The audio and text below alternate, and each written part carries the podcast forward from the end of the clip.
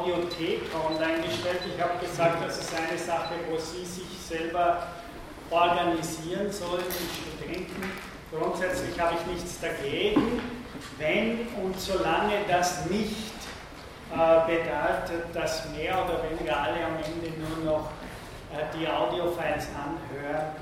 Es ist Teil meiner eigenen philosophischen Haltung, dass die Performance der Philosophie ihre Leiblichkeit und ihre materiale Präsenz durch kein Medium ersetzt. und in diesem Sinne würde ich Sie trotzdem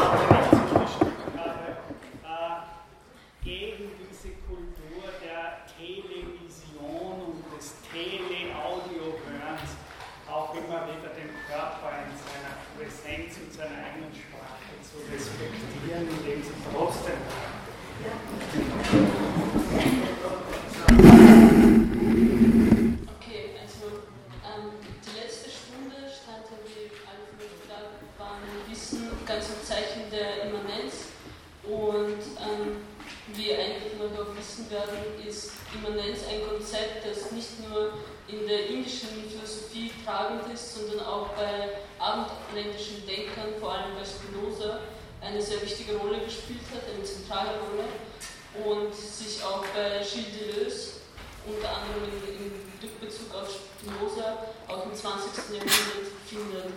Und für den letzten war Immanenz ein höchst brisanter ähm, politischer und gesellschaftlicher Begriff, das nicht nur für einen philosophischen Konstrukt steht, sondern auch gleichsam sehr, wenn man das bis zur letzten Konsequenz sozusagen denkt, dass es auch sehr ähm, tiefgreifende Auswirkungen auf unsere Auffassung der Welt als Ganzes hat. Und ausgehend von indischem Denken werde ich mal versuchen, das sozusagen auszuholen. Und zwar steht im indischen Denken die Spinne als das Sinnbild nicht nur für die Schöpfung, sondern auch für das Immanenzdenken, dass ja miteinander zusammengeht. Und zwar kommt es darauf, auf dieser, auf dieser Bewegung des aus sich selbst heraus herausgebären Könnens, die die Spinne ähm, unaufhörlich vollzieht. Denn ähm, indem sie das Netz spinnt, also aus sich selbst heraus spinnt, kreiert sie gleichzeitig auch die Bedingungen ihrer eigenen Existenz. Also die Spinne kann sozusagen ohne ihr Netz auch nicht existieren und vice versa.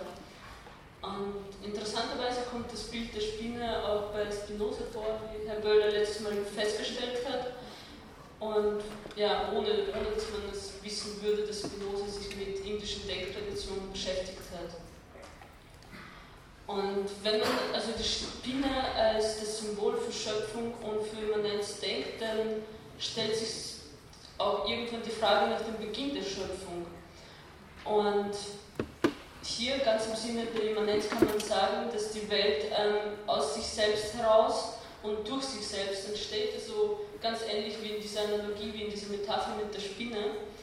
Und ähm, Dawson verwendet hier zum Beispiel auch das Bild ähm, eines eingerollten Tuches. Und ähm, wenn Brahman die Welt schöpft, dann rollt er oder besser gesagt es die Welt, seine Schöpfung gleich ein Tuch aus. Und während diesem eingerollten Zustand ähm, das konzentrierte Sein an sich sozusagen war, ähm, treten im ausgerollten Zustand erst die ganzen Elemente zutage und so weiter und so fort. Und Brahman ist natürlich durchdringt all seine Schöpfung und jedes von ihm geschaffene Element. Vielleicht lese ich jetzt auch das Zitat von Deutschland vor, aber es ist auch ganz schön. Findet man auf Seite 280. Solange ein Tuch zusammengerollt ist, sieht man ihm nicht an, ob es ein Tuch oder sonst etwas ist. Und wenn man es ihm auch ansieht, so erkennt man doch nicht seine bestimmte Länge und Breite. Wird es aber aufgerollt, so sieht man es ist und wie lang und breit es ist wie hier das zusammengerollte und das aufgerollte Tuch identisch sind, so ist es auch die Ursache und die Wirkung. Wir sind darauf nämlich noch später zu Sprechen kommen, was es mit der Identität von Ursache und Wirkung auf sich hat. Aber zunächst möchte ich die, die Kraft, die hinter diesem Ausrollen sozusagen steckt, ähm, auf diese Kraft zu sprechen kommen. Und zwar wird diese Kraft in indischen Denkschulen als Shakti bezeichnet oder überhaupt in der indischen Kultur. Und so entsteht die Welt gleichsam aus einem Zusammenspiel von Brahman und Shakti, wobei Shakti eher weibliche Qualitäten zugeschrieben werden und so ist es das schaffende, ordnende Prinzip, aber auch Kraft der Pluralität, dadurch eben, dass es diese, diese differenzierende Bewegung sozusagen vollzieht. Und ähm, die unterschiedlichen Schulen der indischen Philosophie ähm, unterscheiden sich eben in dieser, in dieser Sichtweise, in dieser Auffassung davon, wie jetzt nun Shakti und Brahman zusammenhängen. Und während tantrische Denktraditionen Brahman und Shakti als zwei aufeinander bezogene, ineinander greifende Prinzipien äh, betrachten, ähm, begreifen die asketischen Traditionen die beiden eher als zwei unterschiedliche, voneinander getrennte Prinzipien, die zwar zusammenwirken, aber trotzdem sozusagen jedes für sich selbst existiert. Während im tantrischen Denken das, ähm, dieses Bild des, der Immanenz viel, viel stärker bzw. tragend ist, weil das eine in, andere, in, in das andere greift und Brahman sozusagen ohne Shakti nichts wäre, weil, weil ihm einfach diese, diese schaffende Kraft, also diese ausdifferenzierende Kraft, die die Schöpfung als solches, dieses Ausrollen des Tuches überhaupt erst ermöglicht. Und jetzt möchte ich zu einem, ähm, zu einem zentralen Konzept kommen, das für das Verständnis von ähm, Immanenz wichtig ist. Und zwar ist das genau, bezieht es sich genau auf dieses Verhältnis von Ursache und Wirkung. Und ähm, hier hatten wir ähm, über das Konzept der immanenten Ursache gesprochen. Und zwar ähm, kehrt dieses, dieses Konzept unser, unser alltägliches Verständnis, also unseren gängigen Kausalitätsbegriff, ein bisschen auf den Kopf, indem man die Ursache und die Wirkung nicht als etwas, als zwei voneinander gänzlich unterschiedliche Momente begreift, sondern ähm, dieses, dieses Prinzip, dieses Konzept besagt, dass die Ursachen in die Wirkungen gleichsam eingehen und ihnen somit auch eingeschrieben und in ihnen auch fortbestehen, also ja, notwendigerweise fortbestehen. Und so, so heißt es auch bei Dawson, nur indem die Ursache fortbesteht, wird die Wirkung wahrgenommen. So besteht der Ton fort im Gefäß, die Fäden im Gewebe. Also die, die Wirkung ist sozusagen die, die immanente Verwandlung der Ursache selbst. Und hier bringt auch, also in, hier nennt auch Dawson wieder dieses Tuchbeispiel. Ähm, und das Tuch, also das ausgefaltete Tuch, ist nichts anderes als die Entfaltung von den in ihm bereits enthaltenen Ursachen sozusagen. Und ein weiteres sehr, sehr starkes Bild, das Dawson dafür findet das wir auch letztes Mal besprochen hatten, ähm, ist das Bild der Milch, die sauer wird. Denn ähm, indem die Milch sauer wird, wird sie ja nicht gänzlich etwas anderes, sondern diese, dieses Vermögen zum Sauerwerden ist ja gleichsam von, von Beginn an in der Milch, im, im Wesen der Milch enthalten. Und so realisiert die Milch sozusagen nur ihr Potenzial, indem sie sauer wird. Und ähm, im Sinne von Deleuze kann man auch diese Eigenschaft des Sauerwerdens als, als bereits virtuell angelegte ähm, in der Milch betrachten. Und um Wirklichkeit zu werden, ähm, muss diese Eigenschaft gleichzeitig nur aktualisiert werden durch das Stattfinden in der Wirklichkeit, bei der Milch eben auf, durch die Temperatureinwirkung. Und Gleichzeitig gilt es aber auch im Vedanta, dass ähm, wo etwas nicht seinem Wesen nach schon vorhanden ist, dort diese Eigenschaft auch nicht entfaltet werden kann. Und so schreibt Dawson auf Seite 277, aus Sand kann kein Öl gepresst werden. Nur aus Milch, nicht aus Ton, entsteht die saure Milch. Nur aus Ton, nicht aus Milch, das Gefäß. Jede Ursache hat nämlich ihre eigentümliche Kraft, sie haben wieder die Shakti, und diese Kraft bringt die bestimmte Wirkung und keine andere hervor. Und ähm, die, die Tragweite dieses Konzepts der immanenten Ursache und die, Präsenz, die, Präsenz, die Präsenz des immanenten Denkens überhaupt wird ähm, vor allem dann klar, wenn wir, wenn wir das Verhältnis von Geist und Materie unter diesem Gesichtspunkt zu betrachten versuchen. Und so, wenn wir wirklich diesem, diesem Entstehungsmythos, diesem, diesem Schöpfungsmythos äh, durch und in Brahman folgen, dann ist auch Geist keine, kein Prinzip, das von der Materie gänzlich unterschiedlich ist, sondern schon in dem Brahman sozusagen die Materie schuf, war das Potenzial für Geist von vornherein enthalten. Und ähm, sozusagen durch die Evolution kam diese, dieses Potenzial, dieses geistige Potenzial zum, zur Entfaltung, zum Ausdruck. Und ähm, das schließt auch, also das, das, das, schließt auch darauf, dass es so etwas wie reine Materie ähm, nicht geben kann und ebenso aber auch nicht so etwas wie puren Geist, also pure Vernunft ist ähm, in den indischen Denktraditionen quasi unmöglich. Und wenn wir schon beim, bei Geist und Materie sind, dann ähm, kamen wir auch noch auf das Konzept der Lehre im Buddhismus und im Hinduismus zu sprechen, in einem Vergleich. Und zwar ähm, unterscheiden sich diese beiden Religionen sehr stark durch ihr, durch ihr Verständnis, durch ihre Auffassung davon, was denn Lehre überhaupt ist und durch den Stellenwert ähm, der Lehre. Und die Buddhisten äh, gehen dabei von einem Nigura Brahman aus, der als eigenschaftsloser Brahman die große Lehre sozusagen gesehen wird. Und das ist auch der Zustand, den sie sozusagen während ihrer Meditation irgendwo anstreben. Während bei den, bei den Hindus dieser, dieser Zustand der absoluten Lehre ähm, nur insofern besteht, dass es eine, eine Lehre ist, die es zu befühlen gibt, indem sie zum Beispiel ihre Götter so unterschiedliche Kräfte anrufen. Und dabei geht es aber darum, um den, also irgendwo auch um die Auffassung vom, vom Raum als solchen, denn ähm, für die Hindus ist ein Raum sozusagen niemals leer, sondern er ist schon immer von unterschiedlichen Kräften befüllt, es, und die je nachdem, in welchem Kräfteverhältnis sie sich zueinander befinden, auch für die Eigenschaften des Raumes zuständig sind.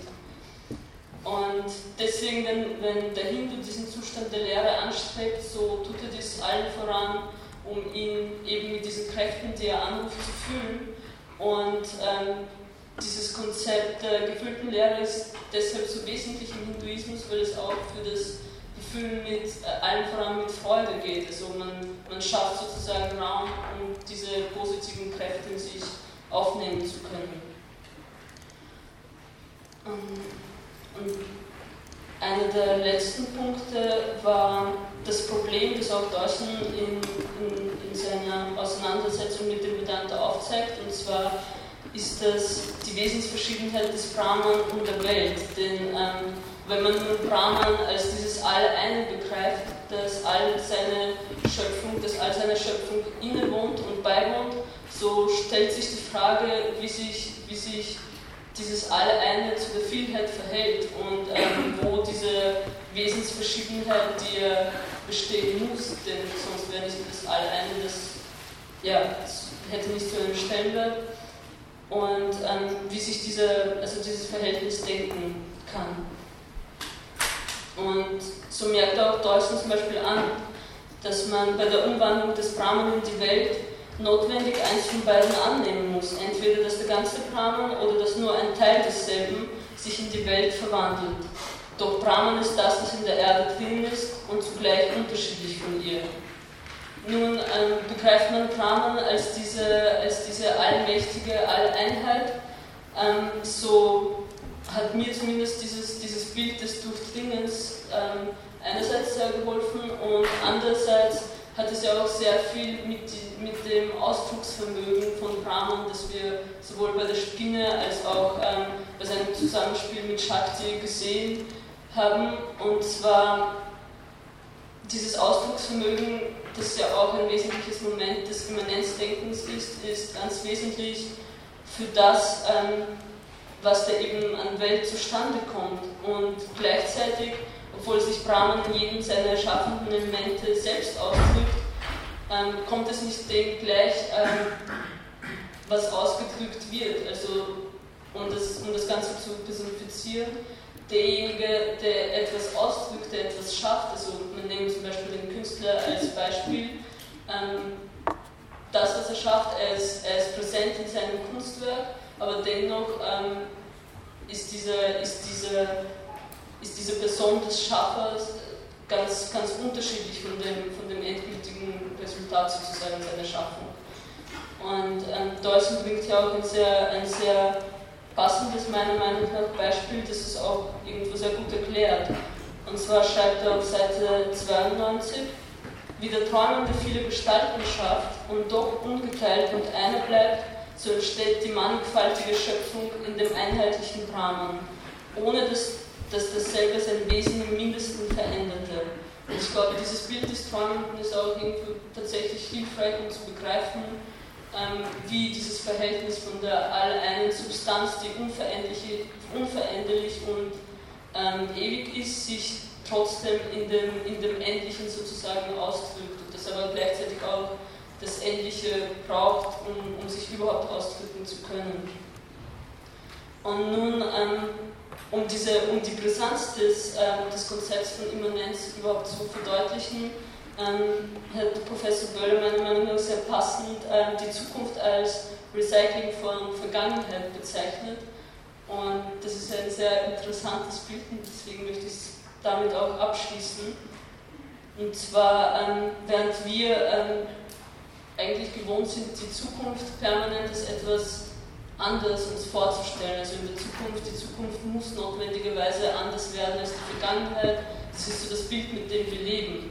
Und ähm, gleichzeitig vernachlässigen wir aber dabei irgendwie die Tatsache, dass was auch immer geschieht, es nur geschehen kann, weil die Ursachen dafür ähm, in, unserem, in unserem jetzigen Schaffen, in unserer jetzigen Tätigkeit, in unserem jetzigen Denken ähm, angelegt werden und, durch die, und in der Zukunft durch das, durch das Stattfinden der, der Gegenwart, also in der, im Stattfinden der Gegenwart aktualisiert werden. Und so holt uns die Zukunft buchstäblich immer wieder ein und kann somit auch als eine Wiederholung eines früheren Moments, also als, eine, als das Wiederholen der Ursachen betrachtet werden. Dankeschön.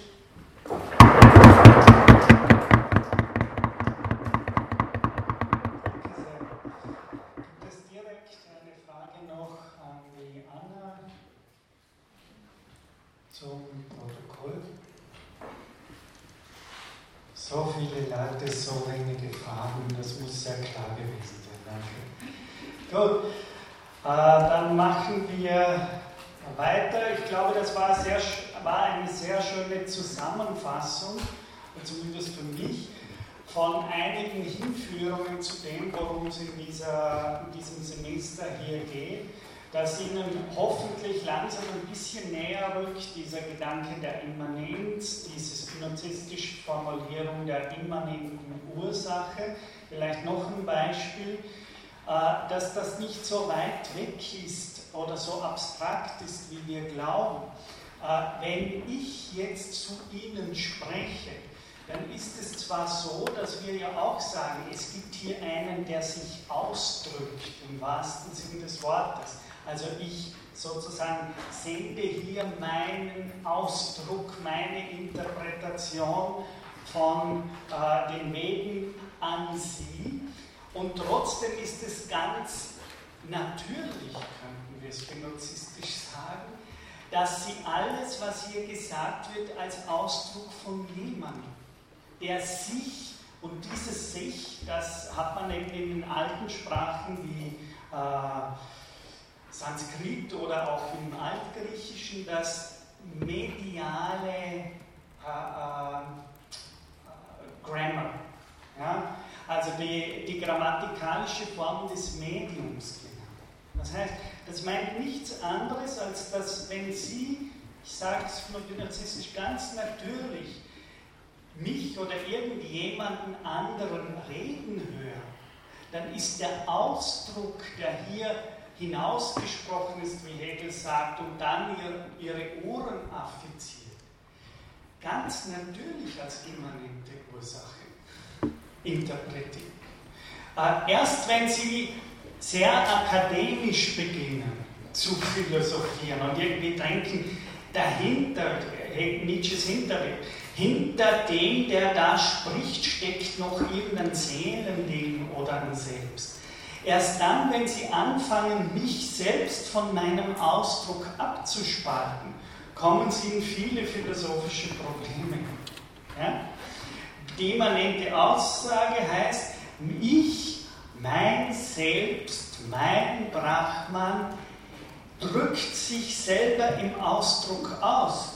Und dieser Ausdruck wird daher eben im Grammatik Sinne des grammatikalischen Mediums als ein sich selbst ausdrücken im Ausdrücken gelesen. Also das, was wir hier sagen, ist nicht nur eine sehr abstrakte, irgendwie philosophische Theorie von Spinoza, sondern es ist auch, wenn man will, ein Hinschauen wie wir denn im Alltag auch erfahren und so Dinge sagen wie jemand sagt etwas. Sich sagen ist immer auch ein sich selbst ausdrücken. Und das heißt wirklich in dem Sinne, so wird eben, das ist eben der nächste Sinn, und dann gehe ich weiter, das ist der nächste Sinn, das ist die Art und Weise, wie man im Indischen Schöpfung denkt. Das heißt, wie wir schon öfters hingewiesen haben, das hat relativ wenig mit dem theologischen Schöpfungsglauben, wie wir den gekannt, gekannt oder kennen, in der westlichen Welt zu tun. Jedes Ausdrücken ist auch ein sich selbst ausdrücken. Und genau das ist die immanente Struktur von Brahma. Er schafft sich selbst, indem er die Eigenschaften, sprich die Attribute hervorbringt, die in ihm, das ist glaube ich sehr schön zum Vorschein gekommen, virtuell da. Und das, das Werden, die Zeit, die Zukunft, wie am Schluss auch gesagt wird, ist nur das sukzessive. Ein Nietzsche sagt, wie so oft, das wunderbar, wenn er sagt, die Zeit ist oder das Werden ist ein aus sich selbst herausrollendes Rad. Das ist pur Vedant. Nicht, die Zeit ist eben nicht dieses neoliberale Schaffen, Innovation vorantreiben, sondern die Zeit ist ein aus sich selbst herausrollendes Rad. Das ist äh, immanente Schöpfungsvorstellung pur. Und damit kommen ja auch all diese Namen von westlichen Philosophen, die ganz eng mit diesem Gedanken der Immanenz verknüpft sind, wie Spinoza, Nietzsche, Deleuze und die Namen, die wir schon äh, genannt haben. Sie wissen, vielleicht noch ein Hinweis, oder gleich zwei, die mir jetzt einfallen. Diese Folien, die ich hier zeige, die werden ja immer wieder ausgetauscht. Das heißt, die alte Folie wird weggenommen von der Margarete und ersetzt durch die neueste Folie. Das heißt, Sie haben nicht viele Folien von der ersten Stunde, zweiten oder dritten, sondern Sie haben immer eine neueste Folie und diese neueste Folie ist dann auf Moodle online gestellt. Die hat dann immer mit hinten die neueren Seiten dann ergänzt. Ja, also es macht in dem Sinne Sinn, dass Sie sich immer wieder alle zwei Wochen oder so einmal diese neueste Folie herunterladen, damit Sie auch den neuesten Stand der Folie haben. Ja? Und da vielleicht auch noch, das war die zweite Sache, die mir eingefallen hat, ist, glaube ich, wieder ein Tutorial, nicht? Genau, also heute Abend, wo, wann? 19 Uhr, Saal 13. 13, Nick, 19 Uhr. Ja?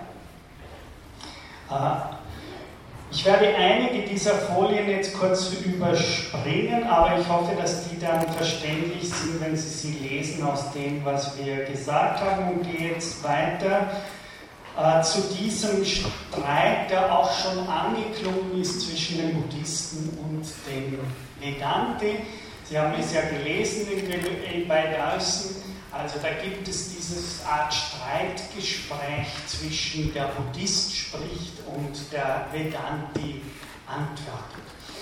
Äh, und zwar geht es damit, das ist vielleicht auch nicht uninteressant, warum ich das hier auch wirklich äh, besprechen will, weil Sie werden alle natürlich haben erkannt, dass dieses Gespräch auch sehr nach europäischer Philosophie klingt. Also es kommen hier die typischen Probleme, existiert sowas wie eine Außenwelt, gibt es so etwas nicht, wie eine Außenwelt. Sie sehen, diese Probleme sind nicht rein europäische Probleme, sondern diese Probleme ureuropäisch-philosophische äh, Positionen, die wurden äh, in, zum Beispiel hier im 9. Jahrhundert nach Christus in der indischen Philosophie sukzessiv durchgesprochen. Also auch die Inder und nicht nur der weiße Mann kann denken. Äh, der Buddhist spricht. Indem man die Hinneigung mancher Schüler, das ist auch schon interessant, also ich wiederhole, indem man die Hinneigung mancher Schüler zu den äußeren Dingen bemerkte, sagt der Buddhist, hat man ihnen zu gefallen diese Lehrmeinung von der Realität der Außenwelt aufgestellt. Also man sieht, hört hier gleich aus, sozusagen, so für Anfänger ist das eine sinnvolle Hypothese, äh, dass es wirklich so etwas wie eine Realität der Außenwelt gäbe, aber man sieht schon im ersten Satz, dass der Buddhist der Meinung ist, dass das eher eine pragmatische Weise zu lehren ist, als dass sich dahinter eine große Wahrheit äh, verbirgt. Nicht aber ist sie die Ansicht des Buddhas. Da kommt schon, vielmehr ist, was er, der Buddha, wollte, die Lehre von der alleinigen Kategorie Skanda der Vorstellung, Vijnana. Also was hier, Sie kennen vielleicht das berühmte Buch von Schopenhauer über die indische Philosophie, also stark beeinflusst von der indischen Philosophie, die Welt als Wille und Vorstellung.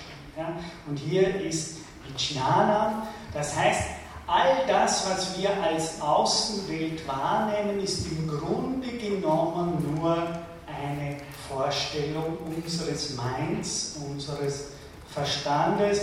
Sprich, der Buddhist ist der Meinung, diese Außenwelt existiert nicht wirklich.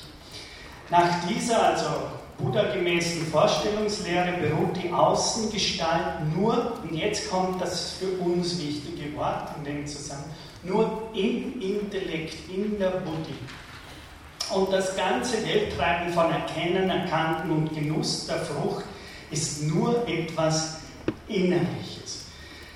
An der Stelle ist mir wichtig, dass Sie wirklich äh, aufpassen, und das ist auch eine Lehre für die europäischen Philosophen wie Descartes, dass hier gesagt wird, innerlich bedeutet so viel offensichtlich wie im Intellekt, in der Buddhi, in unserer Vorstellungskraft. Also innerlich heißt hier nur so viel, dass wenn ich mich auf die Außenwelt beziehe, auf Sie, auf diese Stühle, die da draußen sind, dann, so die buddhistische Lehre, sind die in meinem Verstand. Das heißt, wenn ich sie vor mich habe, dann nur, weil ich selbst verstehen nicht zu ihnen verhalte. Und sie daher würde ich nichts verstehen, wie zum Beispiel, mein Lieblingsbeispiel, ich falle jetzt ohnmächtig um und ich verstehe nichts mehr von der Welt, weil ich in Ohnmacht gefallen bin. Das sind die typisch indischen Beispiele. Oder weil ich in den Tiefschlaf verschwallen bin und in dem Moment ist plötzlich diese Welt um mich verschwunden. Das dritte Beispiel ist natürlich immer der Tod. Also wir müssen immer sagen, äh, die buddhistische Position ist, im Tiefschlaf, in der Ohnmacht, im Tod sind sie nichts mehr für mich, weil mein Mind, mein Buddhi, meine Intelligenz aufgehört hat, sie vor zu stehen. Ja? Sie sind, Schopenhauersche gesprochen, reine Vorstellung. Weil ich ohne ein verstehendes Sein zu ihnen sie gar nicht in der Außenwelt da draußen wahrnehme. Wenn mein Verstand kollabiert und ich nichts mehr wahrnehme in der Ohnmacht, sind sie für mich nicht mehr da. Das ist die typische Position. Das heißt, und dann wird geschlossen, daher sind sie im Verstand und nie außerhalb vom Verstand. Innerlichkeit heißt jetzt also nicht so viel wie, sie sind in mir. Ja? Also sozusagen, ich behaupte, auch die Buddhisten würden nicht behaupten, sie sitzen da in mir. Ja? Das wäre eher pathologisch. Sondern sie würden sagen, nein, nein, sie sitzen schon da draußen auf ihren Bänken, aber der einzige Zugang zu dieser Welt ist, der, ist die Buddhi, die, der Verstand, das verstehende Sein zu ihnen. Und wenn das ausklickt, dann sind sie nicht mehr da draußen, zumindest für mich. Sie, sie existieren nur in diesem Sinne in mir, sprich in meinem Verstand, Mind, äh, Intellekt. Wir lassen mal diese, diese Streitfragen und Unterscheidungen, was hier Verstand, Intellekt ist, weg. Und jetzt sagt der Buddhist weiter, wie nämlich im Traume oder Traume, Entschuldigung, wie nämlich im Traume oder bei Sinnestäuschungen Maya-Perzeption und Pratyaya Sinneseindrücke von Luftspiegelungen, Gandharva-Städten und dergleichen ohne äußeren Gegenstand in der Form von auffassendem, aufzufassenden entsteht, ebenso muss es mit den Perzeptionen im Wachen von Säulen und so weiter seine Bewandtnis haben. So, jetzt kommen Sie wie Descartes mit dem Traumbeispiel. Ja? Also wir sind mitten in der europäischen Philosophie, obwohl wir in Indien sind. Ja? Wir sind mitten in der europäischen Philosophie, denn der erste buddhistische Satz ist ja aber, schauen Sie, Herr Vedante, Herr Hindu, schauen Sie sich das doch an, im Schlafen und Träumen passiert ja genau das. Also Sie sind, wenn ich jetzt einschlafe, sind Sie plötzlich für mich nicht mehr da und ich habe sozusagen eine Welt, die bloß aus Vorstellungen besteht. Ja? Die in dem Sinne offensichtlich subjektiv innerlich, jetzt in einem anderen Sinne, ja? verstehen Sie? Bei dem ersten Argument war, Sie sind nur in meinem Intellekt, in meiner Buddhi. Das heißt, da wird gesagt, okay, am Wachen sind Sie zwar draußen in der Welt, aber ich verstehe von der Welt nichts, weil mein Verstand kollabiert. Also sind sie in einem Verstand draußen in der Welt. Ja? Das war das erste Argument. Jetzt das zweite Argument ist von den Buddhisten, und wir kennen das ja alles, im Wachen verhält es sich ebenso, wie wir das kennen vom Träumen, nämlich Träumen habe ich jeder, hat jeder von uns seine eigene Welt. Die Welt, er glaubt zwar im Traum, als würde er was Objektives erfahren, aber in Wirklichkeit weiß jeder, ist das eine Wahrheit, die nur für den einzelnen Träumenden gilt und außerhalb von ihm selbst keine Relevanz hat. Also das sind die ersten zwei Argumente. Wir werden dann jetzt hören, wie der Vedanti darauf äh, reagiert.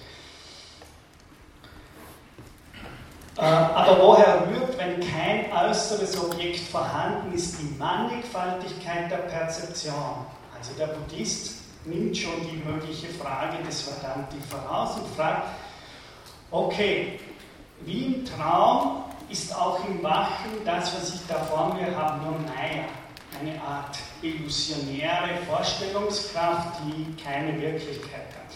Und um dem Vedanti vorzubagen, antwortet der Buddhist schon, okay, jetzt weiß ich eh, was die nächste Frage ist, nämlich er wird fragen, woher kommt dann die Mannigfaltigkeit der Erscheinungen und Objekte? Und wir Buddhisten antworten darauf, von der Mannigfaltigkeit der subjektiven Erscheinungen der Vasana. Ja? Das ist jetzt sehr wichtig, das muss ich ein bisschen erklären.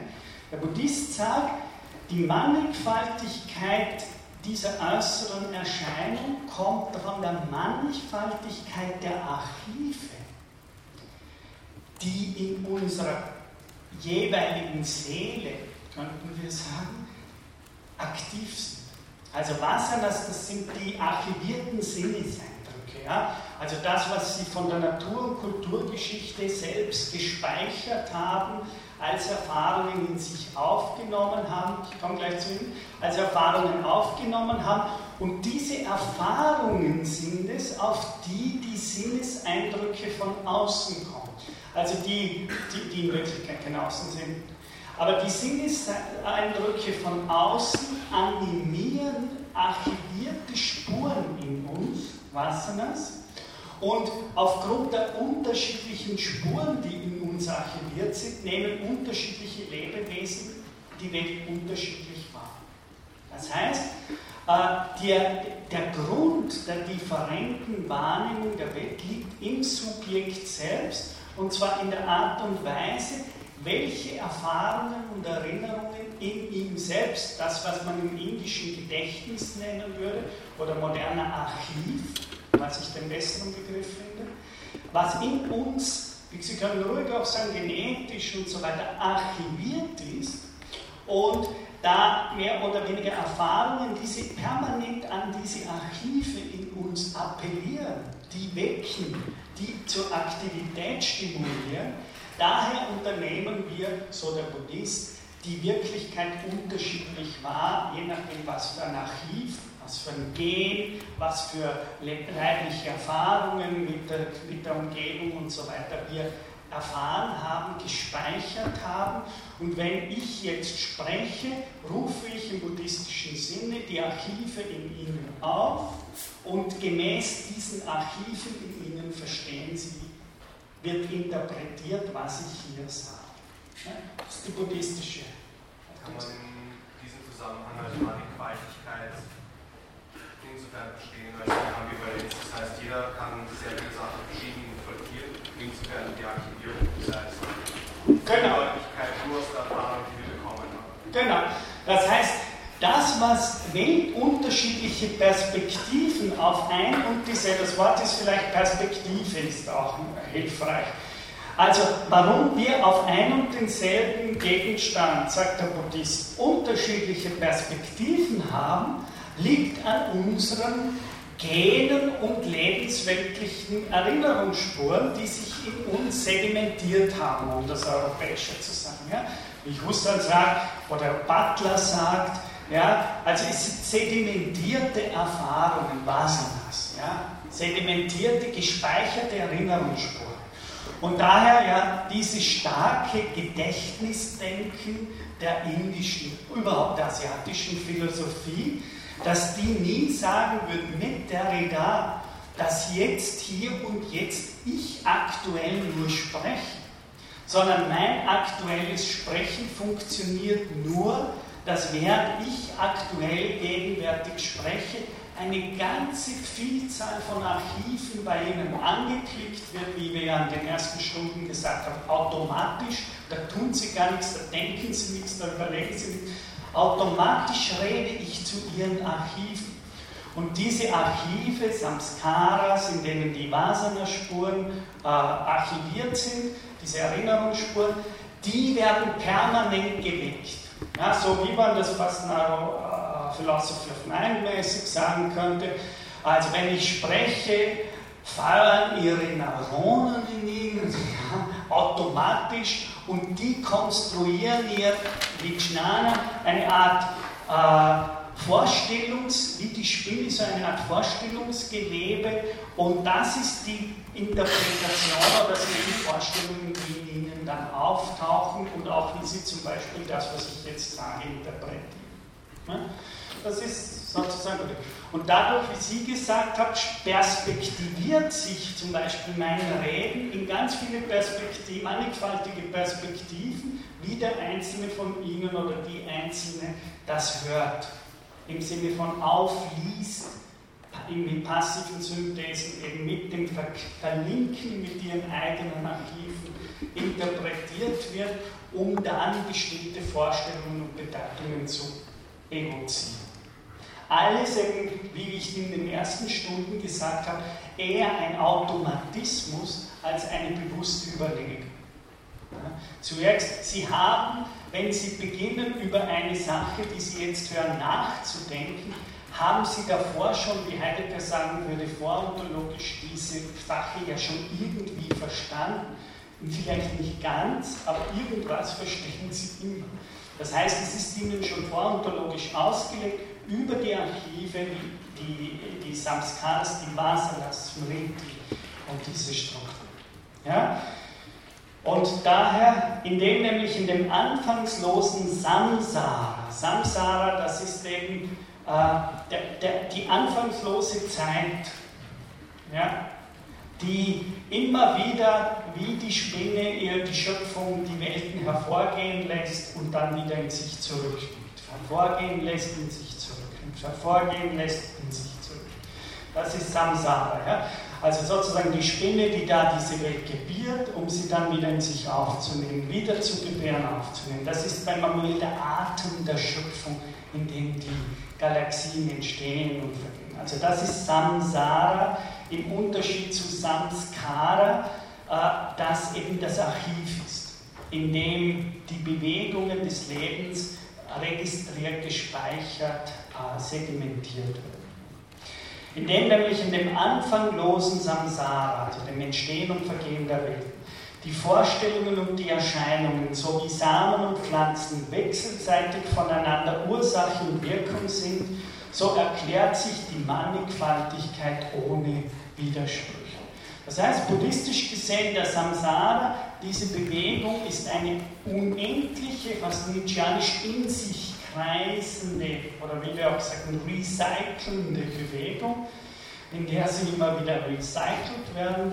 Und äh, von daher lässt sich, da dieser Samsara selbst gar keinen Anfang hat, sondern immer war, er wurde nicht geschaffen, sondern ist selbst geschaffene Kraft, Dahinter gibt es keinen Gott, der dieses Samsara geschaffen hat. Und dieses Samsara selbst ist ewig.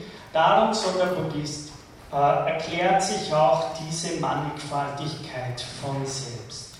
Und jetzt kommt der Vedantis, also Shankara, wenn man will, hier selbst. Darauf erwidert der Vedantis. Dass es keine Außendinge gebe, lässt sich nicht behaupten. Sie sehen, ich habe Ihnen ja gesagt, Shankara ist derjenige, der gegen den Buddhismus in Indien angetreten ist. Ja?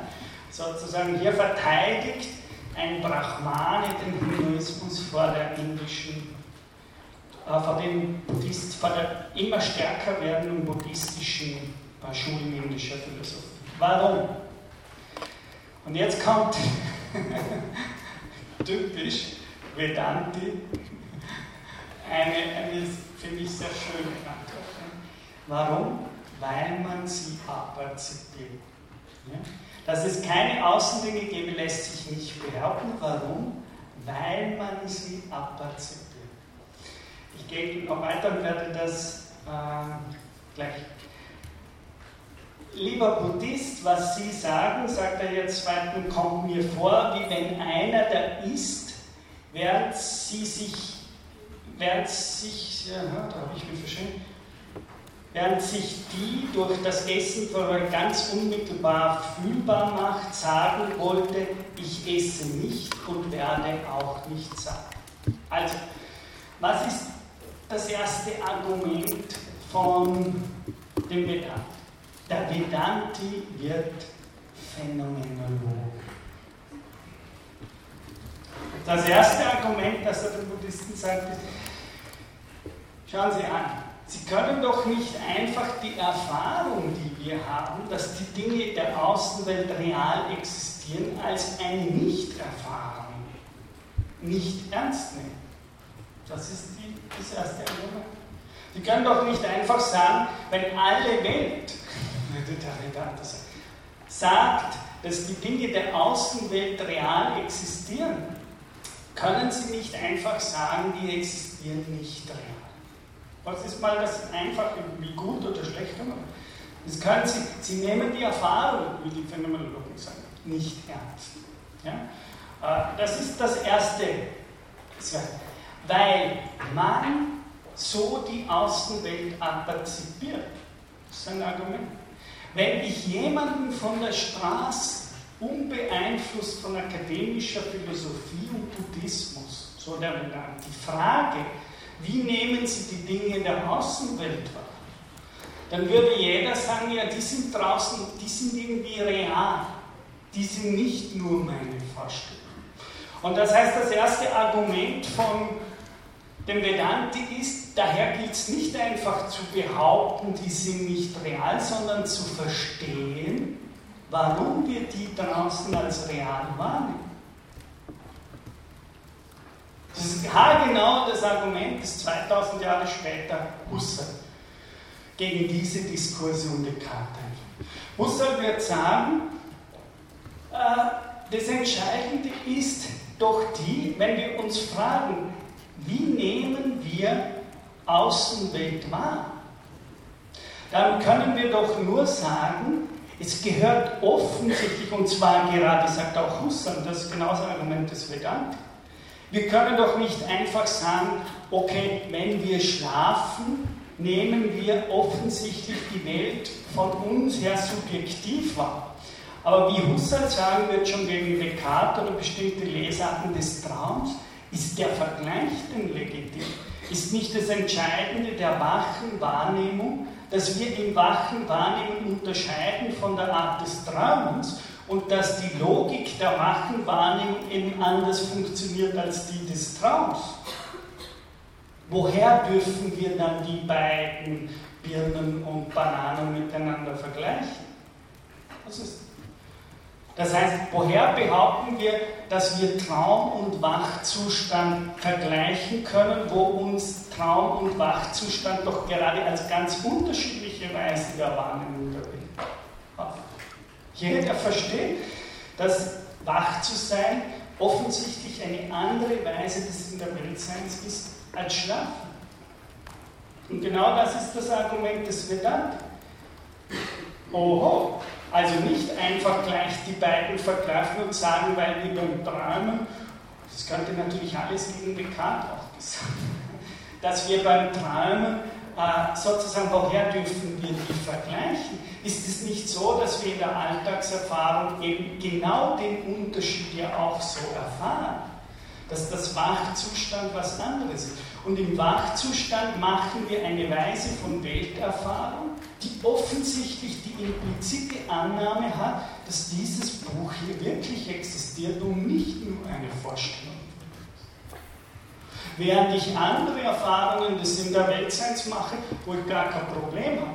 Wenn ich mir jetzt vorstelle, irgendwie ein fliegendes weißes Pferd, das hier durch, die, äh, durch diesen Hörsaal fliegt, dann würde Husserl sagen, ja gut, das können wir natürlich alle.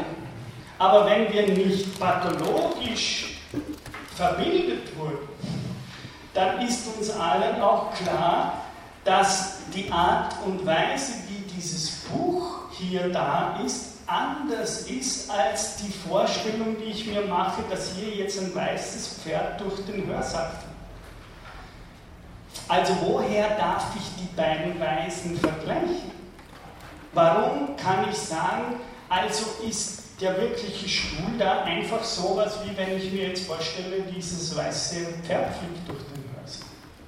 Das sind zwei unterschiedliche Modi von Wahrnehmung. Das sagt der Vedante. Genau mit Husserl sagt es, oder Husserl sagt es dann viel später genau mit der Position des Vedante. Die beiden kann ich nicht, sondern ich muss eben genau, wie er sagt, warum? Ich muss kann nicht sagen, die Philosophie begründet mir theoretisch, das ist auch dann Husserl, ja, also Philosophie der Lebenswelt. Es geht doch nicht darum, dass die Philosophen wie Anno Köhler und so weiter, äh, diese Philosophen sind, weil sie an der Universität Philosophie unterrichten, ja, dass ich mir von denen sagen lasse, was ich erfahre, wenn ich wach bin. Und das ist genau der Standpunkt des Vedanta wer sind die Buddhisten, dass sie uns sagen, äh, so wie irgendwelche akademische Philosophen, äh, dass wir im Wahrnehmen die Dinge nicht als, außer uns wahrnehmen. Das ist sein Argument. Das ist sozusagen, er sagt, weil man sie so aperzipiert. Ja? Und es ist überhaupt im Sinne von Husserls Lernweltphilosophie nicht ausgemacht, dass die akademische Reflexion über diese Vorgänge der, ich verwende das Wort so normal nie, aber mit viel Schmerzen sage ich es jetzt, der originären Wahrnehmung von Welt überlegen und dass nicht die originäre Wahrnehmung von Welt das ist, was die Philosophen zu verstehen, aber nicht abzuschaffen dass wir eine Art Philosophie haben, die permanent ausgibt, das ist eben schon wieder politische wichtige Implikation. Dass wir sozusagen lauter Experten haben, die uns erklären, was heißt es, Kinder zu erziehen. Ja? Wie soll man Kinder erziehen? Ja? Und dann lese ich Zeitschrift 1, blöderweise in Zeitschrift 2 steht genau das Gegenteil, dann nehme ich Zeitschrift 4 und 5. Oder wir haben ein Finanzkrisenproblem. Okay, was tun wir? In buddhistischer Manier, wir fragen den Experten für Finanzen. Dann hören wir den. Blöderweise channeln wir zwei, zwei Channels weiter. Da ist wieder ein Experte, der uns eine Antwort auf die Finanzkrise sagt. Und, und, und. Husserl nennt das die Krise der modernen Wissenschaft. Das heißt, permanent wird uns vorgegaut, wir brauchen irgendeinen Experte, der uns interpretiert, wie wir die Welt zu sehen haben. So wie ein König, den wir brauchen, der uns sagt, wohin wir gehen sollen. Und was der Vedanti sagt, es ist nicht die Aufgabe der Vedantis, irgendwelche erfundene sozusagen Theorien zu verstehen, sondern zu verstehen, wie das funktioniert, wenn wir die Außenwelt wahrnehmen. Und nicht sie für eine, sozusagen von vornherein für eine Illusion zu Und das kommt ihm, sagt er dann noch so vor, wie jemand, der sagt, wenn ich esse und ich spüre irgendwie, ich hatte vorher Hunger, also ich bin ganz schrecklich, wenn ich nichts gegessen Äh, ich muss sofort essen, wenn ich äh, ja, Unterzuckerung also ich muss dann wirklich essen, sonst werde ich krantig. Äh, und wenn ich aber dann esse, dann sehe ich, ah, super, ich kann mich wieder entspannen, sozusagen. Ich komme so langsam wieder zurück in meine Halbwegs, in meine Balance und so weiter und so fort. Und der Vedanti sagt ja wunderbar, schauen Sie an. Und die tun so, sie essen und nehmen dabei wahr, dass sie danach gesättigt sind. Und sie sagen, okay, aber das ist eine Illusion. Hier wird die Erfahrung, wie, wie die lebensweltliche Erfahrung nicht ernst genommen.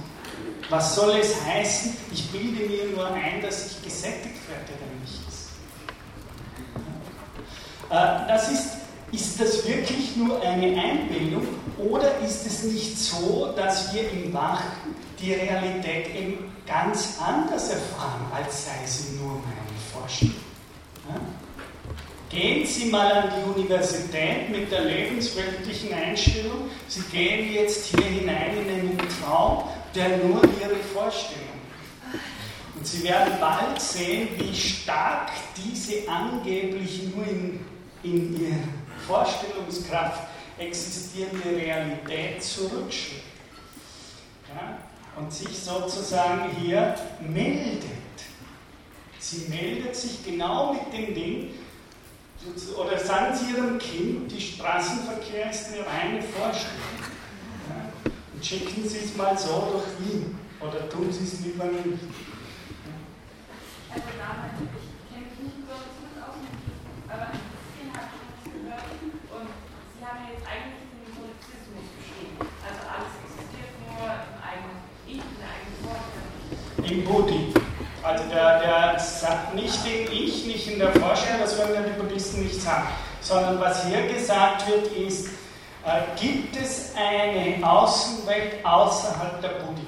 Also außerhalb nicht des Ich, sondern außerhalb des verstehenden Verstandes, Intelligenz, sowas wie immer im Buddhi aber ich kenne von den Buddhisten immer so ein etwas fahriges und schwer zu verstehendes sowohl als auch Argument. Also dass wir sagen, ja, und aber es ist auch, dass es existiert, aber nicht so. Also so da ist. Und das ist jetzt nicht so richtig, aber ähm, ich hätte jetzt gesagt, dass darauf der Buddhist immer noch, ah ja, genau, kommt, dass der sagt, äh, dass er nicht meint, dass Gegenstände nicht da sind, sondern nur dass sie, so wie wir sie wahrnehmen, nicht unbedingt sind.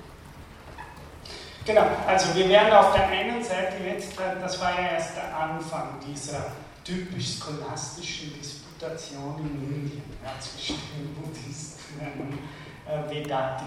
Ich gebe Ihnen natürlich äh, wahr, recht, Shankara hat hier ein klares Ziel, das ich hier nicht habe, sozusagen.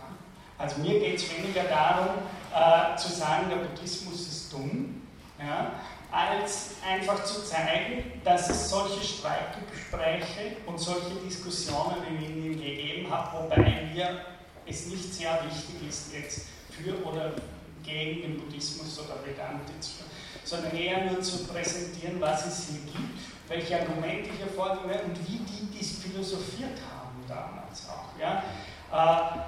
Die, es geht noch weiter und es kommen natürlich dann auch Einwände, die in ihre Richtung da auch gehen. Klar ist, und da haben Sie völlig recht, aus dem, dass das ein Streitgespräch ist, das damals geführt wurde, auch natürlich mit Machtverhältnissen. Ja, die, der, der Vedanta sind die herrschenden Brahmanen und der Buddhismus wurde immer stärker. Das heißt, das war eine reale Machtbedrohung für die Brahmanen auch und sie mussten sich daher einlassen auf einen Disput gegen diese Schulen und das heißt natürlich, dass sie auch nicht immer ganz gerecht waren gegenüber den Buddhisten. Also in dem Sinne, äh, äh, das ist aber auch etwas, was ich hier sagen will. Also mir geht es hier nicht darum, gegen den Buddhismus eine Vorlesung zu halten, sondern mir geht es darum zu zeigen, wie diese Argumentationen laufen. Ja? Und wo ich sehr wohl mich, ich selbst würde mich am sympathetischsten nicht im Buddhismus, das würde ich schon sagen, also von meiner eigenen philosophischen Haltung bin ich nicht prima Buddhist. Also da sehe ich im Buddhismus einige Probleme, auch argumentative Probleme, Selbstwidersprüche und so weiter und so fort. Das ist aber nicht, was mich sehr interessiert, ehrlich gesagt, sondern äh, ich selbst, das hat aber mit Europa und weniger mit Buddhismus und Hinduismus, sondern mit der europäischen Philosophie und Möglichkeiten der Zukunft für Europa zu tun, äh, dass ich den Tantrismus von der indischen Einordnung am nächsten stehen würde und daher, was ich an der Vorlesung mache, äh, vor allem die Naturphilosophie der Shakti stärken. Ja? Die in bestimmten, zum Beispiel Dalai Lama, also das, was wir kennen, tibetanischer Buddhismus ist zum Beispiel eine stark tantrische. Also das ist alles höchst komplex und was ich hier mache, ist äh, wirklich äh, sehr vereinfachen und schematisch an einer Stelle dieses Gespräch heraus. Ja? Aber gerade das, was man, also der, der, der Buddhismus aller Prägung von Tibet ist tantrisch eine der ganz wichtigen tantrischen Strömungen. Und es gibt eben innerhalb des Buddhismus sehr, sehr unterschiedliche Ausrichtungen. Ob ich eher japanischen Zen-Buddhismus mache oder tibetanischen tantrischen Buddhismus, dazwischen sind Welten. Ja? Also das Wort ist eins. Ja? Aber da gibt es sehr, sehr viele äh, Traditionen. Und jetzt kontert eben schon, nächste Ding, jetzt kontert der Buddhist zuerst einmal. Aber ich sage ja gar nicht, dass ich keine Gegenstände aperzipiere, also vorstelle und wahrnehme. Also Aperzeption vielleicht nochmal einfach nur zur Vergewisserung. Sie sind, weiß zwar, Sie sind alle Philosophiestudenten und Sie wissen alle, was Aperzeption heißt. Aber zur Klärung des Wortes nochmal. Das Wort aperzipieren ist ein lateinisches Wort, das eine sehr philosophisch gedachte Fügung ist. Nämlich einerseits meint das Wahrnehmen, also perzipieren, aber ein Wahrnehmen, bei dem ich, Kant hat das sicher am schönsten formuliert, immer mit mich selbst mit aperzipieren.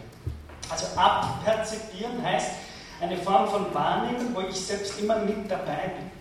Wo es daher die, die Form jetzt hat, ich nehme was wahr. Ja? Das heißt aber nicht, das ist wichtig, weil das ist, das ist ganz fatal, jetzt muss ich da doch noch weiter hinübergehen, weil das Wort aperzipieren war natürlich ein philosophisch gedachter Terminus, also ein gutes Wort, würde ich damit sagen. Ja?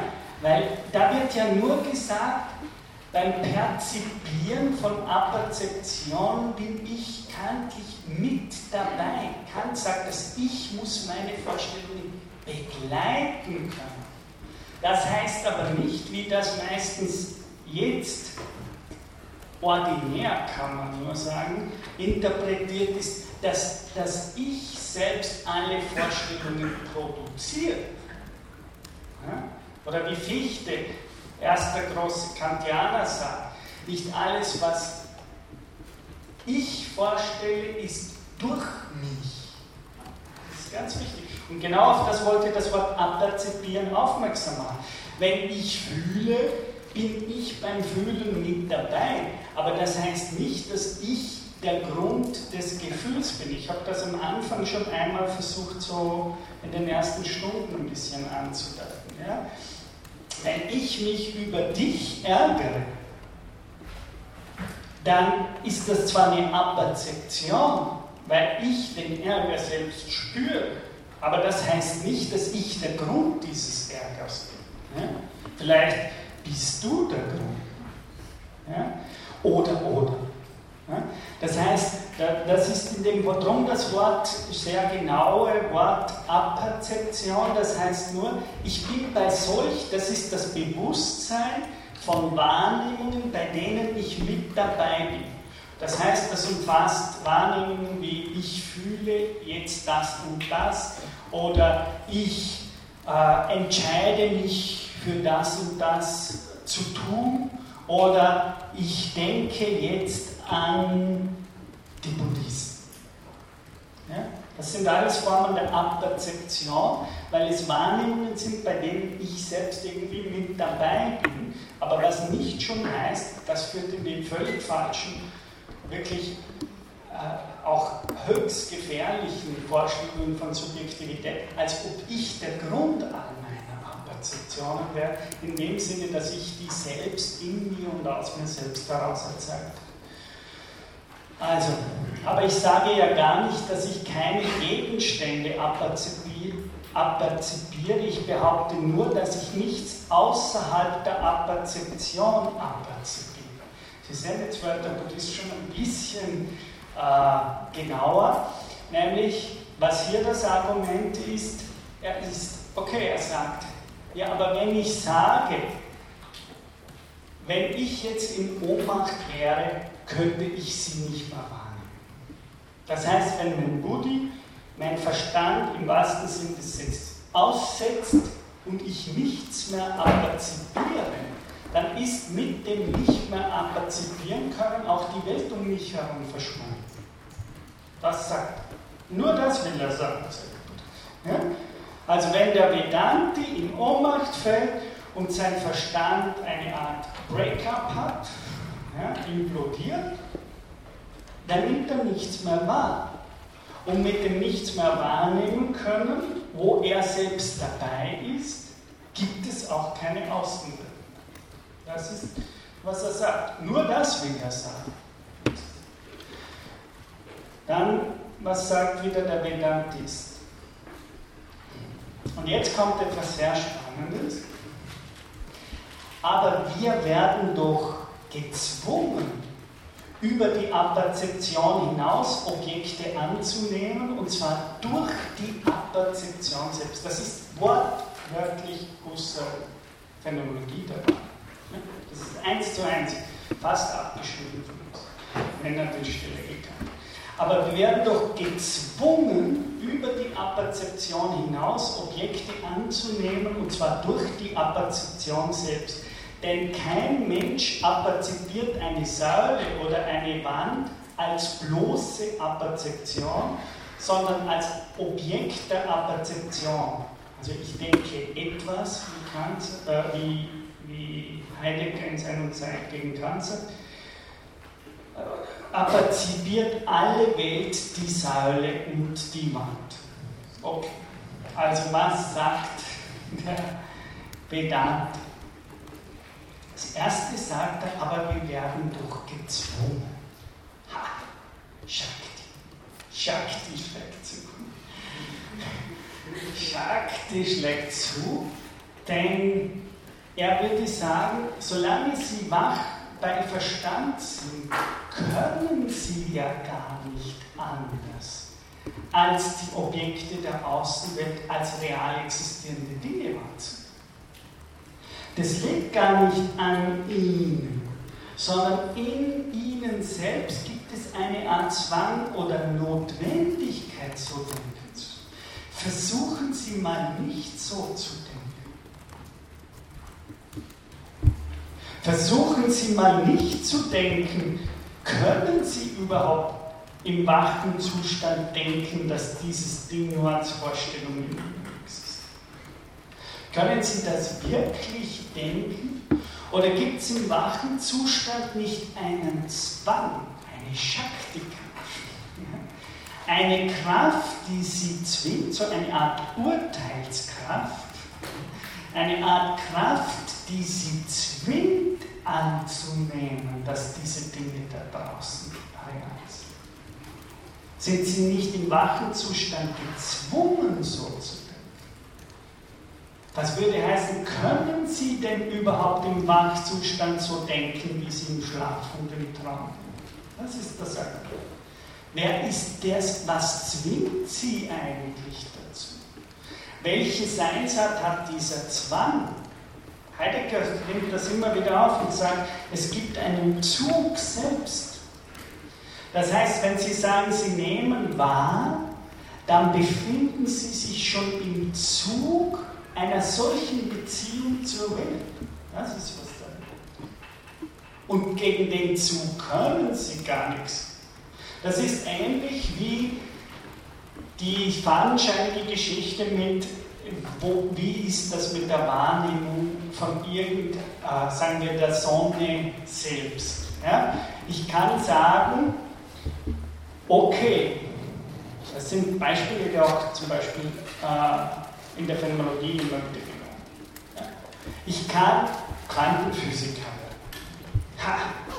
Und jetzt kann ich genau vermessen, wie weit ist die Sonne, die wir da am Abend am Himmel sehen, von uns entfernt. Und ich kann sagen, wie groß ist diese Sonne.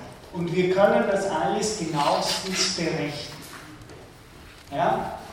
Und können dann sagen, ach, das ist doch nur ein Sinnenschein. Ich meine, da müssen wir doch überhaupt nicht drüber reden. Jedes Kind weiß, dass die Sonne nicht so klein ist, sondern in Wirklichkeit viel mal größer ist wie die Erde. Der Vedante würde darauf wieder sagen, ja, das mag schon sein, dass an sich, wie wir das sagen, berechnet die Sonne wirklich viel größer. Nur selbst der beste Quantenphysiker kann nicht so schauen. Irgendetwas, auch wenn er das alles weiß, zwingt ihn trotzdem die Sonne, wenn er sie anschaut, als einen kleinen Ball wahrzunehmen. Warum kann der nicht einfach die Sonne aussagen, das, jetzt weiß er schon, dass das ein Blödsinn.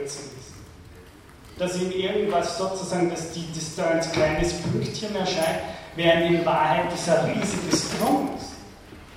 Aber irgendetwas zwingt ihn, oder ich sage es anders, das Wissen, das er hat, scheint nicht die Kraft, hier ist sie schon wieder, meine tantrische Schakti.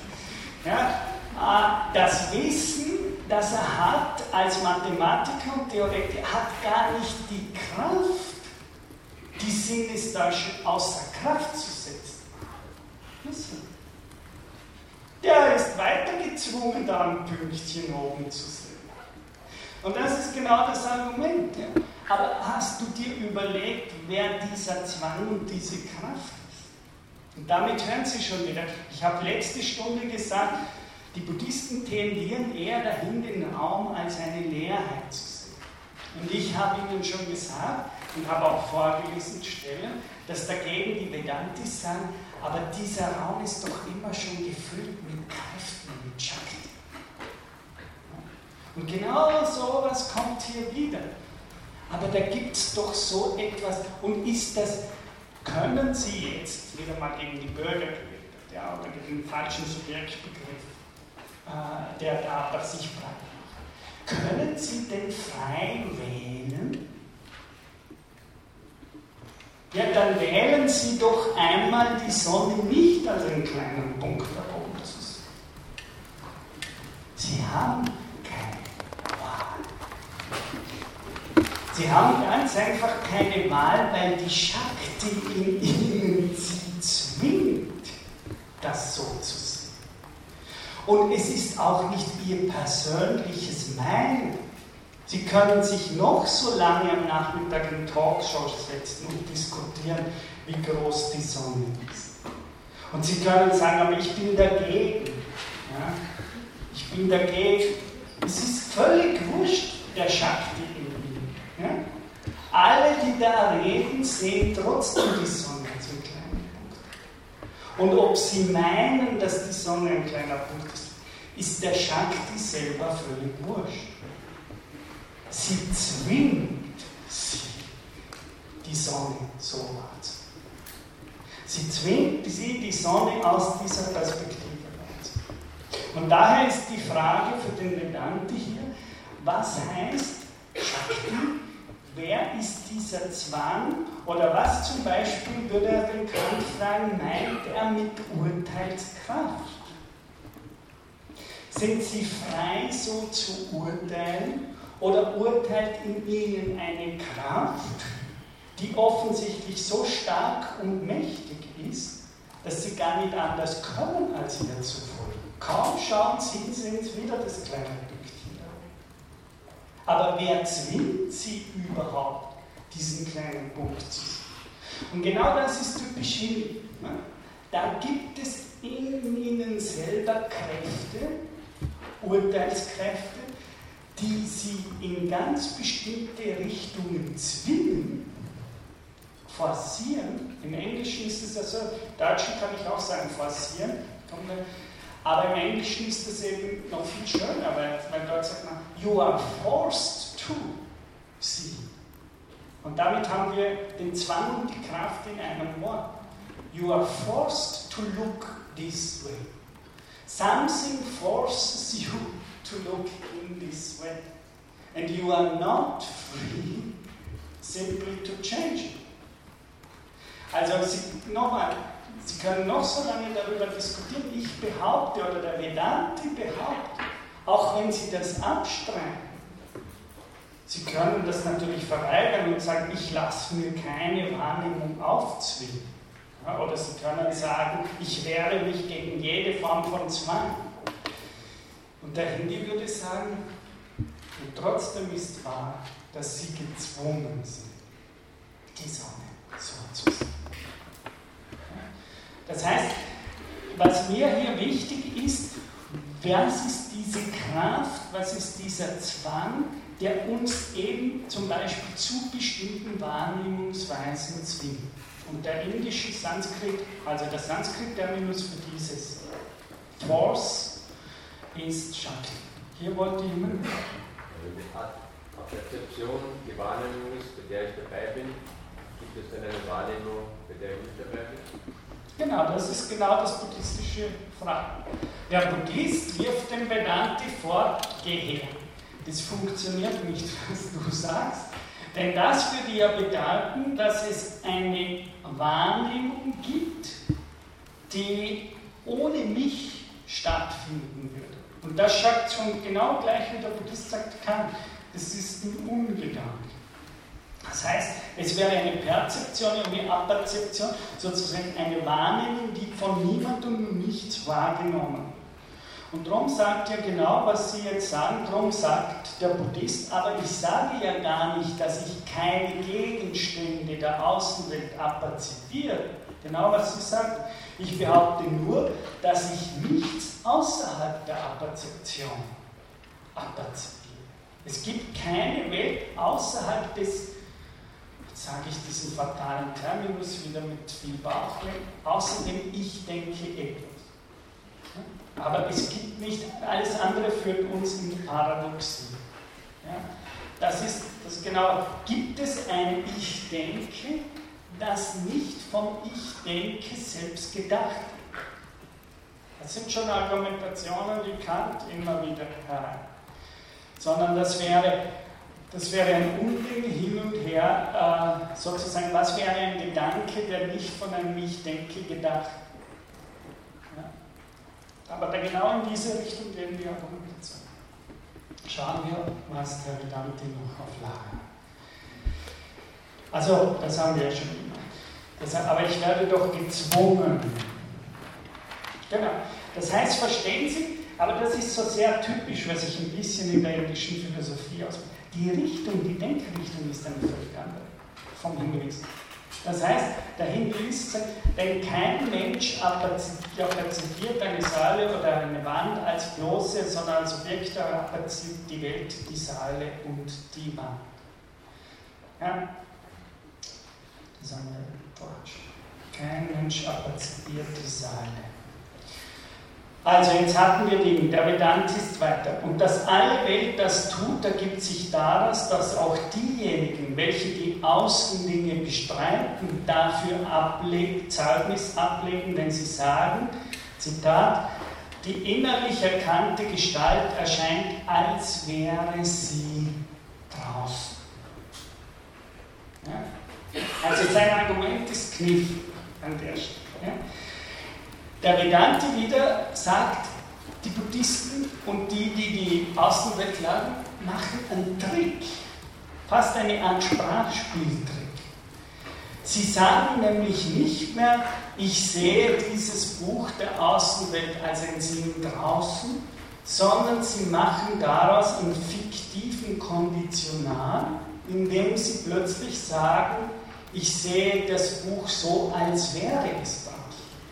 Und der Vedanti sagt, diese Umdeutung ist einfach ein Trick. Das ist ein grammatikalischer Trick. Weil sozusagen niemand erfährt dieses Ding, als wäre es draußen. Sondern der Vedanti sagt, jeder erfährt es so, das ist da draußen. Und das, das was die machen, ist nur ein, Sprachtrick. Ja? Die erklären plötzlich den Satz, den jeder einsieht, dieses Buch da ist da draußen ja? Machen Sie zu Ding, ich nehme es so wahr, als wäre dieses Buch da draußen. Das ist ein Taschenspieler. Der verwandelt einfach die, Satz, die grammatikalische Satzstruktur, indem er Sätze, die, wie wir den Traum erfahren, übersetzt in die Art und Weise, wie kein Mensch der Welt das wache Realitäts Bewusstsein. Das ist ein Trick. Was passiert das? Genau, also Sie, wenn Sie sagen, die innerlich erkannte Gestalt erscheint, als wäre sie draußen. Und jetzt sagt er weiter. Darum muss man, wenn man dem Gefühle gemäß das Wesen des Seinen auffasst, sagen, dasselbe erscheint draußen, nicht aber als wäre es draußen. Das ist fast Wittgenstein und Aristoteles. Ich weiß nicht, Sie haben das erklärt, aber das ist genau Sprach, Sprachkritik aller erstmals in Europa von Aristoteles. Ist genauso. Aristoteles nimmt Sätze her und sagt, aber diese Sätze sind ja falsch oder trügerisch geformt. Und wenn Sie so wollen, Wittgenstein macht dasselbe. Wir befinden uns hier aber im 9. Jahrhundert in Asien. Das heißt, eben genau was ich sage aus dem Satz, man muss sagen, dasselbe erscheint da draußen. So nehmen wir es in der Perzeption wahr. Die Philosophie hat das zu erklären und zu verstehen, was wir wahrnehmen. Und nicht eine zweite Welt daneben hinzudichten. Wir nehmen das nicht wahr. Ich nehme wahr, als ob da draußen ein Buch wäre. Und ich nehme nicht wahr, als ob sie da draußen sitzen. Das ist Sprachkritik. Hier wird eine Art Satz geformt, der überhaupt nicht unserer Wahrnehmung entspricht und der daher abgelehnt und widerworfen wird. Niemand nimmt die Universität wahr, als wäre da eine Universität. Jeder nimmt sie da, da ist eine Universität. Und natürlich auch hier, Sie müssen, die, die waren ja sehr trainiert. Er sagte hier, Gefühl ist vielleicht schlecht, aber Gemüt müsste man vielleicht schöner übersetzen.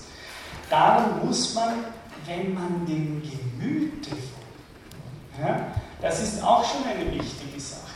Das heißt, das Gemüt ist klassisch der Ort, an dem ich die Welt in Empfang nehme. Ja? Es ist normalerweise der Ort, an dem ich selbst der Welt ausgesetzt bin, wie die Griechen sagen, so dass die mich die Welt selbst pathos, pate, leidend, also angehend empfangen. Das heißt, das Subjekt ist im Gemüt Empfänger einer Welt und ich Konstrukteur Das heißt, das nächste Argument hier von dem Vedanti ist, das Ich stelle vor, ist gar nicht das Erste, sondern das Ich nehme die Welt in Empfang, ist früher, als dass ich selbst beginne, mir die Welt vorzustellen. Oder anders gesagt, bevor ich die Welt vorstelle, hat sich mir die Welt begonnen vorzustellen.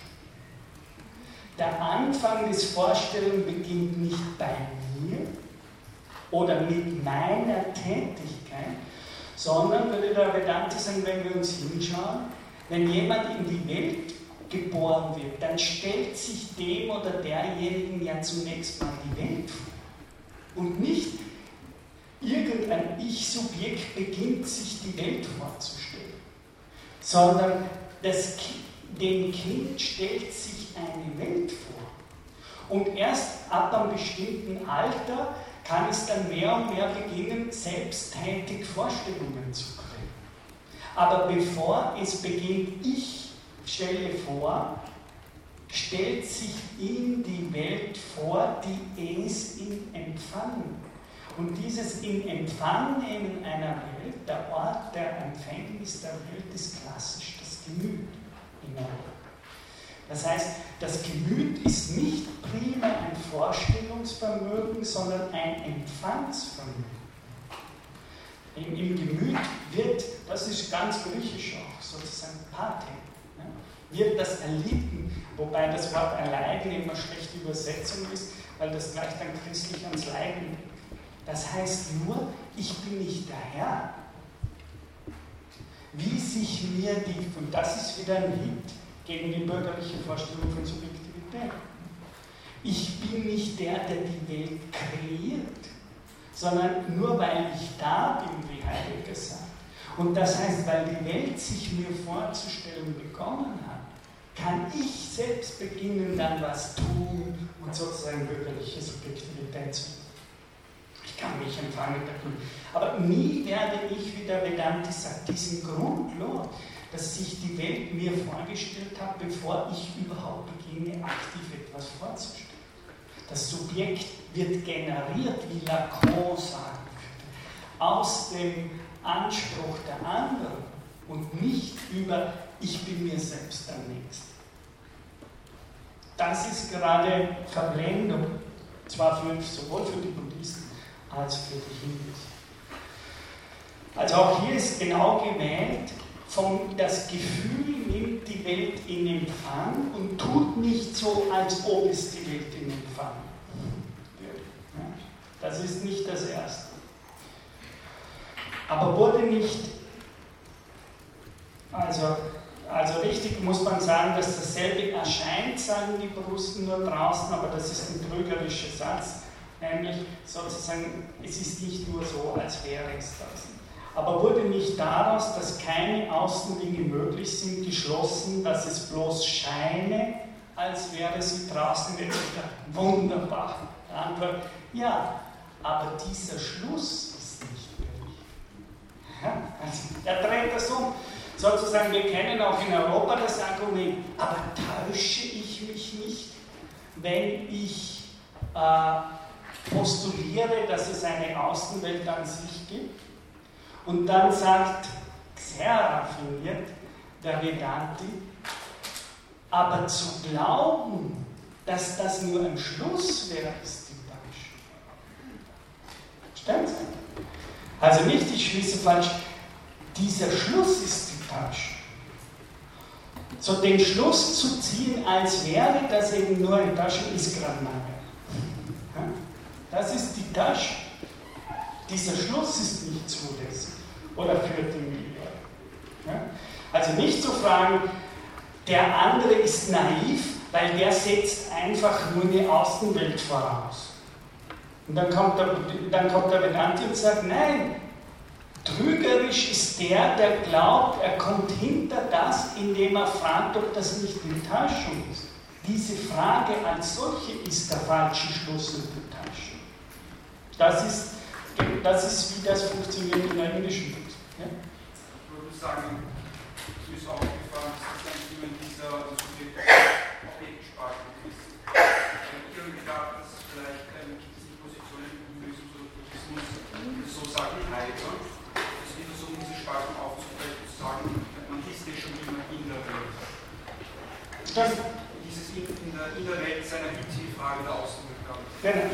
Damit gehe ich vielleicht, nämlich gerade das, was ich noch sagen wollte, auf die letzten Minuten, Sie bringen mich genau auf die richtige Schuhe.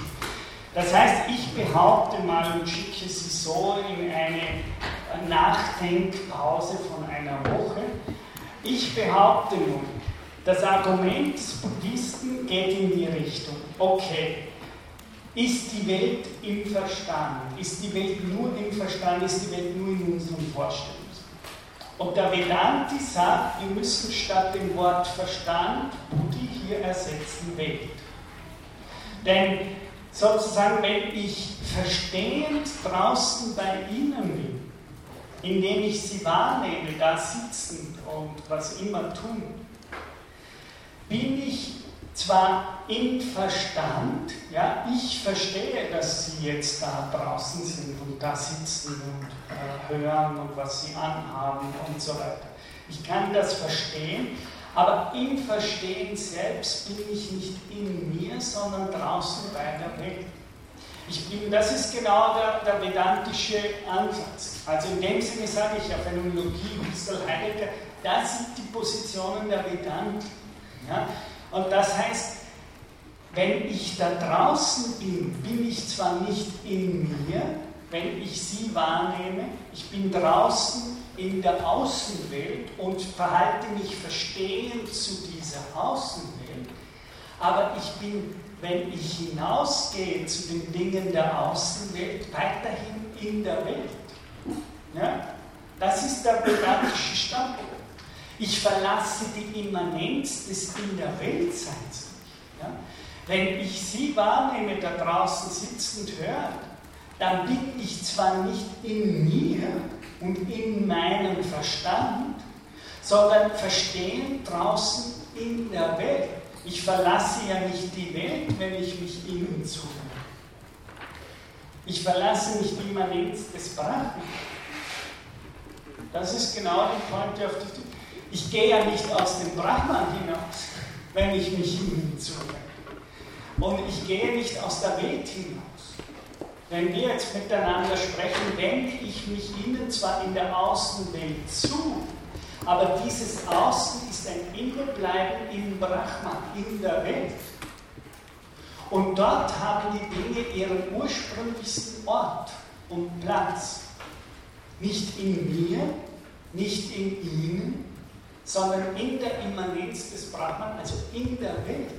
Und welchem Gegenstand ich mich immer zuwende in der Welt. Ich verlasse in der Zuwendung zu dieser Außenwelt nicht die Welt. Ich bleibe dabei im Brahman. Und das ist der vedantische Stand. Wo immer ich hier mich irgendeinem innerweltlichen Gegenstand zuwende. Als solches kann ich dabei nicht das in der Weltsein selbst verlassen. Und dieses in der Weltsein, dieser von uns allen gemeinsam geteilte Ort der Welt, in dem nicht ich ursprünglich da war, in dem auch nicht der andere, wie Levinas sagt, ursprünglich da war, sondern den wir alle teilen, immer schon ursprünglich. In dem Moment bin ich da, wie die um mit dem positiven buddhistischen Terminus stärker zu. In dem Moment bin ich da. Und dieses Hineinkommen in dieses Dasein, das ist eben das, was mit dieser äh, Vorstellung der Immanenz in der asiatischen Philosophie gemeint ist. Ich bin da und wir sind da, indem wir ein und dieselbe Welt kein. Das heißt nicht, indem wir ein und dieselben werden, sondern indem uns klar wird, dass es ein und dieselbe Welt ist, in der wir alle da sind. Und in diesem Sinne ist dieses Gewahren äh, dieser Immanenz, in der wir sozusagen als Teile zusammen sind, äh, das ist das, wohin meiner Meinung nach diese äh, vedantische Immanenzerfahrung versucht, die Leute auch praktisch zu bringen. Also ganz, wir sind nicht im Verstand, sondern in der Welt. Und dort ist die wahre Immanenz. Das heißt, die wahre Immanenz ist weder psychologisch in mir, äh, noch ist sie in meinem Sta äh, Selbstbewusstsein oder Verstand, deutsch-idealistisch, sondern sie ist im Dasein als einem kontinuierlichen Teilen, gemeinsamen Teilen ein und derselben Welt. So würde ich das machen. Danke.